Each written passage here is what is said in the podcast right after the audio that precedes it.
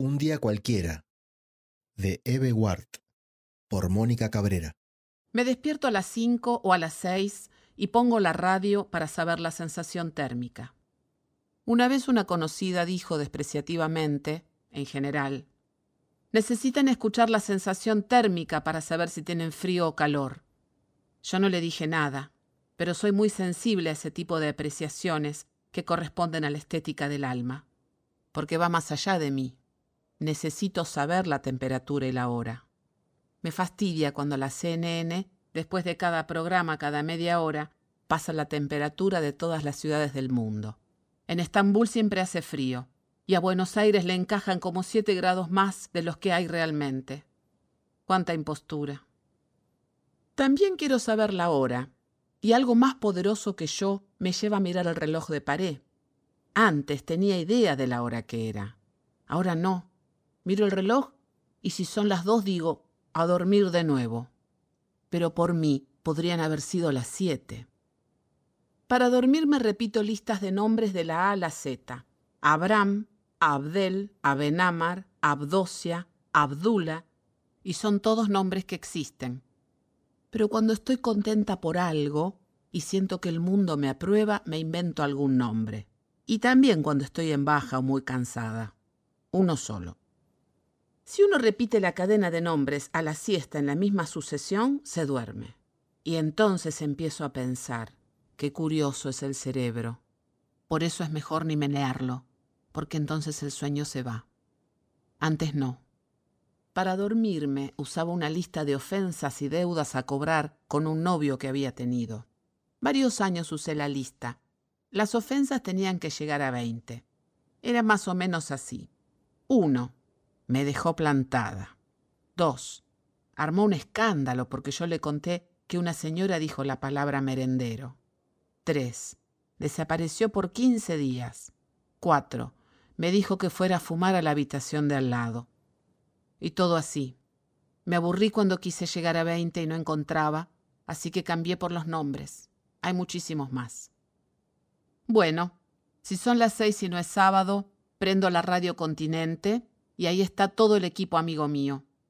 Llegan siempre a la misma hora y conduce Pérez, que a veces es un poco primario en sus juicios literarios. Me parece que es creyente y me cae simpático en general. Más tarde viene Antonio Terranova, que es editorialista. Tiene el derecho de hacer reflexiones sobre lo que ocurre y lo que no ocurre. A veces va bien, a veces la pifia, porque cree que tiene el derecho de hacer observaciones de todo tipo sobre la marcha de las cosas del país y del mundo. Se hace preguntas del tipo de ¿no nos estaremos volviendo un pueblo de... Y ahí ya no me gusta, porque si algo no me gusta son las profecías, ni las de la Biblia ni las ecológicas. El sábado no la prendo porque está Fernando Cuenca con un programa agropecuario de tres horas. Dice, vaca preñada usada, saldo remanente, vaca vieja para conserva. También habla de la diarrea del ganado. Entrevista a personas que hablan del gusano de la soja. Cuando él empieza el programa, pide la bendición a la Virgen de Luján. Y me vienen ramalazos del aspecto triste del interior del país, donde las oficinas grises que funcionan en casas viejas tienen una imagen de la Virgen de Luján. Y afuera están las vacas preñadas, o sin usar. Y no quiero que el interior se me vuelva triste. Yo no digo va causada. Pero a veces lo escucho igual, los sábados, porque entrevista a un ingeniero agrónomo. No me acuerdo de su nombre, porque no importa, importa la voz. Es un hombre grande y tiene la voz pausada, como de quien ha tomado suavemente las riendas de su vida. Habla con mucha claridad, como si los demás fueran un poco niños, y logra tranquilizar a Fernando Cuenca, que debió ser siempre un atropellado, que termina diciendo lo que escucha el campo argentino con tono altisonante. Si se creerá representante del campo, que si vivió en él seguro que lo pateó un caballo, y si lo mandaron a reeducar al campo seguro que se metió en todos los lugares equivocados y se dedicó a correr a los pollos. En cambio, con el ingeniero agrónomo me casaría. Mejor dicho, no sé si me casaría a esta altura de la vida, pero me gustaría pasar una larga temporada con él en una casa de campo, si la tiene, o de un pueblo, para que me explique qué es un novillo liviano, qué quiere decir vacas de invernada y cría y todas esas cosas. Seguro que a los diez minutos me olvidé de todo, pero para escuchar esa voz. Pero no es cuestión de quedar enchufada a la radio todo el día. Entonces me digo, dale Catriel que es polka. Se lo decían al indio Catriel para que bailara buen ritmo, y me cambia el ritmo. Debo levantar la copita que dejé en la mesa de luz para tomar una pastilla a la noche. Las copitas son preciosas, son como campanillas, pero tienen dos defectos, que se caen y se rompen inmediatamente, y que tienen una costura. Y yo no se las vi. Es como si estuvieran hechas con sobras de algún material. Y otra vez me acuerdo de esa conocida cuando decía que precisan saber la sensación térmica para saber si tienen frío o calor. También me peleó una vez por un tema de copitas o tacitas. Yo afirmaba que si me gustaba la forma de una taza o vaso, no me importaba si eran ordinarios o finos.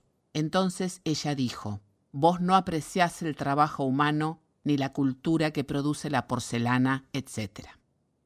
Voy a apreciar el trabajo humano. Me voy a poner unas medias un poco mejores. Dios mío, ¿cómo es que salgo a la calle con esas medias? Hoy las vi bien y me doy cuenta de que son imposibles. Un día uno ve algo que siempre había visto bien con malos ojos, pero oscilo tanto que lo veo con malos ojos y a lo mejor dentro de dos horas veo lo mismo con buenos ojos. Entonces las dejo en un lugar del placar, que es como el limbo de las medias, los pulóveres y otras cositas. Un día voy a ordenar ese limbo, sí, pero no hoy. Después de todo, es bueno esconder cosas, olvidarse de que se las tiene y descubrirlas como si fueran nuevas. ¿Será eso un atisbo de vejez? Siempre me acuerdo del mito del brujo Titoño y la sibila cumana, que hablaba sola encerrada en una burbuja. Yo hago como el brujo. Voy de la cocina a la pieza llevando y trayendo cosas.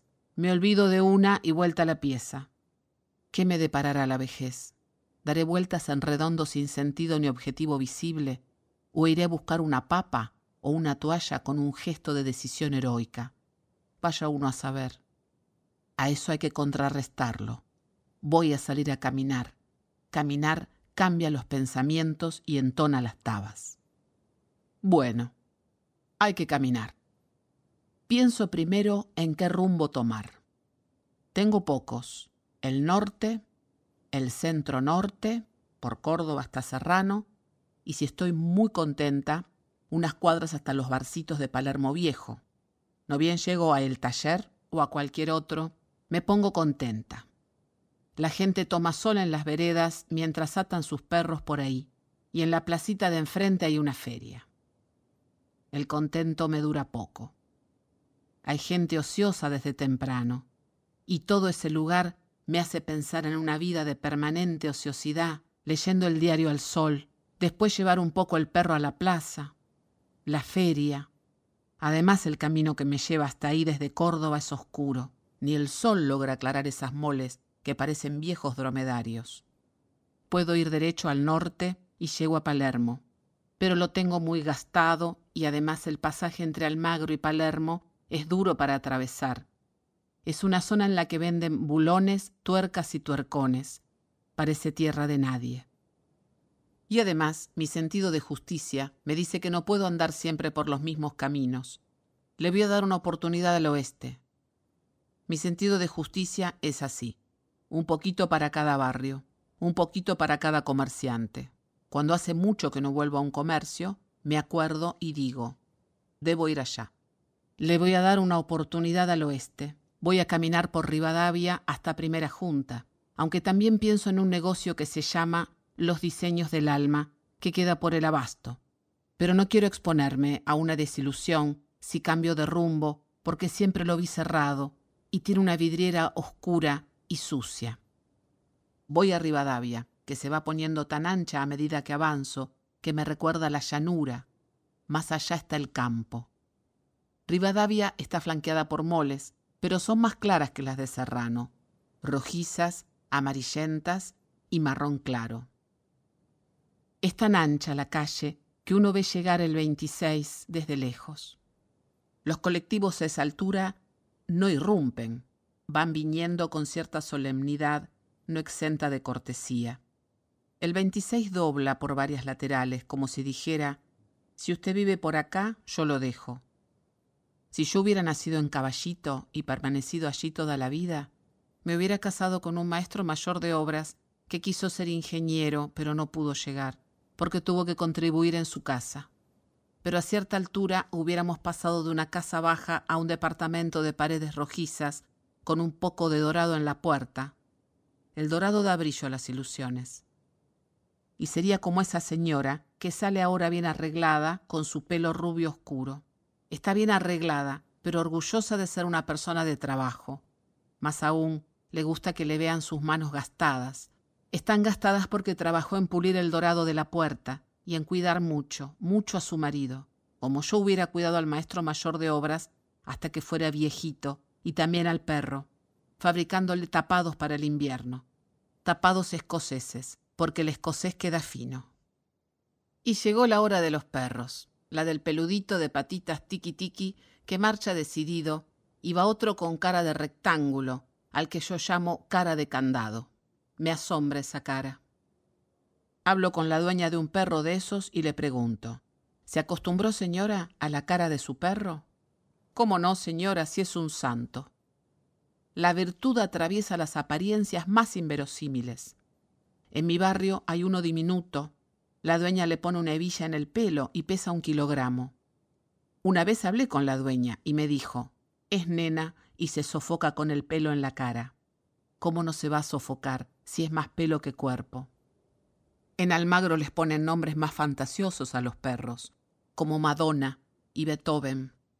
En Caballito son más tradicionales, se llaman Batuque y Colita. Sí, en Caballito los grafitis son correctos. Son así. Iglesia igual censura. Combatiendo al capital. Rock alucinado. La gran maula. En Almagro se usa escribir jeroglíficos ilegibles, nombres de bandas de rock escritos con pintura roja y negra, desprolijos y muy claramente Lucas Puto. No prospera mi conversación con las dueñas de los perros, y es porque yo tomo la iniciativa con un elogio. Qué lindo perro, qué bien abrigado, etc. Y la gente, ¿qué me va a decir? Qué lindo bolso. Se limita a responder. El otro día le conté a una mujer lo que hicieron los perros del departamento octavo. Sacaron todo al balcón, pero parecía que tuvieran un objetivo premeditado. Un día estaban en el balcón restos de Harry Potter, la boleta del teléfono, papel higiénico. Ese día, papel. A la tarde siguiente sacaron calzado, botas, chancletas y zapatillas. Y la última vez rompieron todo lo del balcón, bolsas de carbón y macetas. O sea, una ruptura temática. La señora solo me dijo, y sí, son muy rompedores. Nada más. Yo empecé con, no deberían esos perros grandes estar en un departamento. Y no es que crea eso, con lo que me divertiría si hubiera algún elefante, pero lo digo por decir cualquier cosa. No deberían es mi especialidad, pero he notado que los discursos sobre el deber no prenden. Y ahí me quedé, medio embarazada. Sin saber qué otra cosa decir porque ella iba por el mismo camino que yo, le dije, bueno, hasta luego. Ella atrás y yo dos metros más adelante, con ganas de darme vuelta. Pero por suerte ya llegó otra hora del día. Hay un tráfico que mata. Ya pasó la hora en que la única luz es la de las panaderías. La luz de las panaderías sale difusa y tenue, como si viniera de un hornito central. Sale la luz y el olor a pan todo junto. Ahora llega la hora de los chicos del colegio con sus grandes mochilas. Es hora de tomar un café. Yo agradezco tanto que pasen las horas y que cambie el movimiento de la calle. Cuando uno cree que solo va a haber panaderías abiertas, al rato van los chicos a la escuela y cuando salgo del café ya se ve un movimiento frenético. Como he estado leyendo, me distraje del tiempo. Llega la hora de los empleados empilchados rumbo al microcentro. Yo en el café leo sobre historia argentina y también sobre la vida de los animales. Según el café, llevo un libro de cada rubro. A los que están cerca de mi casa, donde los mozos me conocen, no llevo libros de animales, porque tienen grandes ilustraciones. Tengo una de un mono, dándole el desayuno a un bebé con una cucharita. Tengo miedo de que los mozos vean que miro eso y piensen que me falta un piolín. Los que más me gustan son los libros sobre chimpancés. Recuerdo el momento exacto en que compré nuestros primos los monos, y a ese no lo presto ni lo prestaré. Si yo tuviera otra vida, iría al África para investigar la vida de los chimpancés, anotando los progresos todos los días en una libreta. Parece que después de dos años uno logra que el chimpancé dé la mano. Lo mismo pasa con los delfines. Un hombre entrenó a uno y a los cinco años le dijo papá. El hombre lo abandonó, diciéndole secamente, yo no soy tu papá. Yo no quiero defraudar a nadie, ni que nadie me defraude. Tampoco quiero producir una mala impresión. Por eso a veces voy a esos cafés enormes donde el mozo no mira a nadie, y cambio constantemente de sitio, porque si no pensarán, ¿quién es esa mujer que se pasa la vida leyendo y anotando? A veces deseo que el mozo o el diariero me vean con alguien, para que no crean que mi vida se reduce a estudiar, siempre sola. Las raras veces en que voy con alguien a la mañana, paso delante del kiosquero y del mozo con aire de triunfo. De ninguna manera me voy a quedar en la calle hasta las doce, porque los autos se acumulan y se paran en seco, uno tras el otro, y producen un chirrido que indica el fin de la mañana. A esa hora empiezo a confundir los carteles. Donde dice refriol, leo refrán. ¿Y qué será eso de cambiar caprichosamente los nombres como si tuvieran que ser los que yo pienso? Hago lo mismo con los nombres de las personas. Si se llama Liliana, pero le veo cara de Gabriela, la pienso Gabriela. Por suerte debo volver para ver si recibí mensajes. Alguien me debe haber llamado. Pongo el contestador y una voz me dice, Usted no ha recibido ningún mensaje. Y me parece que la voz suena contenta de que yo no haya recibido ningún mensaje, y que en algún lugar alguien sabe que yo confundo los nombres y leo libros de monos. Ese alguien piensa que yo no los merezco. Pero después llama uno que me ofrece banda ancha, otro jardín de paz, y toca en el portero eléctrico los miembros de la secta de los niños de Dios. A todos les digo que no de mal modo. No quiero nada ni parcela en el cementerio, ni tarjeta, ni el mensaje del Señor. Por mí se van todos a la mierda. Pero de vez en cuando aparece uno o una que pregunta con aire picarón, ¿sabes quién soy? No quiero dar a entender que no sé, y les doy un poquito de charla. Pero por una parte estoy dura para las voces, y solo registro las que oigo siempre. No me rindo. Sigo la charla un ratito, pero se hace insostenible. Quiero saber sin que me diga. Del otro lado me dicen alegremente. No sabes quién soy. No. Contesto como una estúpida casada en una trampa. Casi siempre es alguien que no me interesa. Una ex compañera de colegio que quiere hacer no sé qué y todo así. No, no puedo ir. No puedo, no quiero, no debo, todo no. Voy a tender la ropa en perchas en memoria de Arturo, gran lavandero de ropa. Se encerraba en el baño y lavaba su ropa en la bañadera, dándole grandes golpes que sonaban como palazos. Nunca pude ver con qué golpeaba, porque se encerraba para esa actividad. Después salía raudo al balcón y yo lo veía de perfil. Voy a cocinar con pocos tachos en memoria de mi mamá, que decía, cuanto menos se saque, mejor. Y también hago la cama, porque también decía que una casa con las camas hechas y los platos lavados es otra cosa. También doy vuelta el pan, en memoria de mi papá, que decía que el pan no debe estar dado vuelta sobre la mesa y que el dulce de tomate se come con nueces. Voy a cocinar y me asombro de mi eficiencia porque hace poco que la adquirí. Cómo me vino, no sé. Pero un día me di cuenta de que podía hacer tres cosas al mismo tiempo.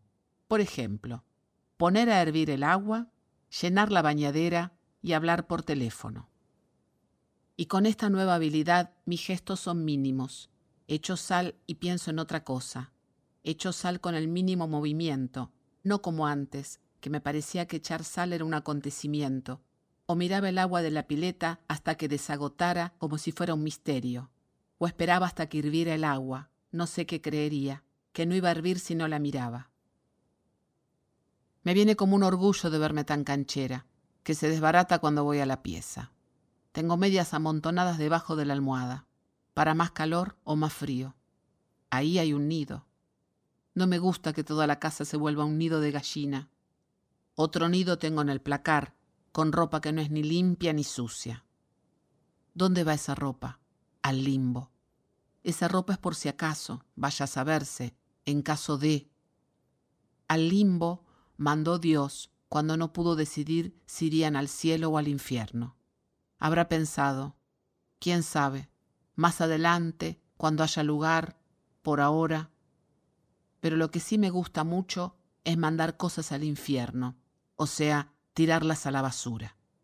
Lleno con placer el tacho, y pareciera que las cosas me dijeran, tirame. Tan a mi mano y a mi vista se ponen que me asusta la próxima etapa. ¿Qué pasará? ¿Los objetos saltarán directamente a mi mano? Está nublado. Voy a regar las plantas en memoria mía. Ahora cierro la cortina para dormir la siesta. La voy a dejar cerrada mucho tiempo, para que los vecinos crean que desarrollo alguna actividad importante fuera de mi casa, como si tuviera obligaciones que me requieren. Me voy a dormir la siesta y empiezo con la E. Me pongo contenta cuando descubro nombres nuevos, rara vez, y me conformo con no olvidar los que ya sé. Se me están acabando las letras, me voy aburriendo. ¿Qué voy a hacer? Va, me quedan los países y los ríos, aunque de ríos sé poco. Los ríos se me aparecen como algo opacado y deprimente. Sueño y nunca me acuerdo de los sueños de la siesta, como si fuera un dormir absurdo Tampoco hago mucho esfuerzo por acordarme. Falta mucho para terminar el día. ¿Para hacer qué? ¿Para hacer qué? A las cuatro de la tarde no se me ocurre nada. Se me atasca la mente, y aunque diga, dale, Catriel, que es polka, es inútil. Yo creo que se me sulfata el cerebro. Hay unas cuantas pavadas por hacer. Ordenar los impuestos, ir a hablar desde el locutorio a una conocida del sur para antes yo ordenaba los impuestos y creía ser algo necesario. Ahora me parece que si están ahí, nadie los va a robar, porque pienso que debería ser otra cosa. ¿Pero qué? Ir al locutorio es para mover las tabas, y si no encuentro a mi conocida me da igual. Antes yo creía que era absolutamente necesario llamar. Ahora pienso que me muevo por moverme no más. No es bueno descubrir lo que está detrás de lo que uno hace, pero cuando lo sabe, es como que no hay más remedio. Antes, cuando llegaba el sábado, yo creía que debía salir o hacer algo que corresponda al día sábado, como agasajándolo porque viene. Era como si no estuviera segura de que el sábado fuera a llegar. Ahora sé que viene el sábado y el domingo y todo el almanaque entero. Hago cualquier cosa cualquier día. ¿Qué voy a hacer? Podría caminar un poco a la tarde, pero debo poner coto al todo vale, porque se me hace que caminar a la tarde es un acto absurdo. ¿Para qué está hecha la tarde? para esperar al atardecer. Quiero ver cómo atardece. Está mal decir se hizo de noche, porque no se hace de repente. A la mañana sí, el sol sale de repente, ilumina todo. A la tarde se va haciendo lentamente de noche. Ahora el tiempo me parece paradójicamente más corto y más largo a la vez. No suspendo el tiempo en función de algún hecho central en el que antes ponía todas mis fantasías. Ahora es como si todo fuera importante e irrelevante a la vez. Y si el tiempo se ha adueñado de mí, me parece que me he hecho a la vez más dueña del tiempo. Ojalá que me dure.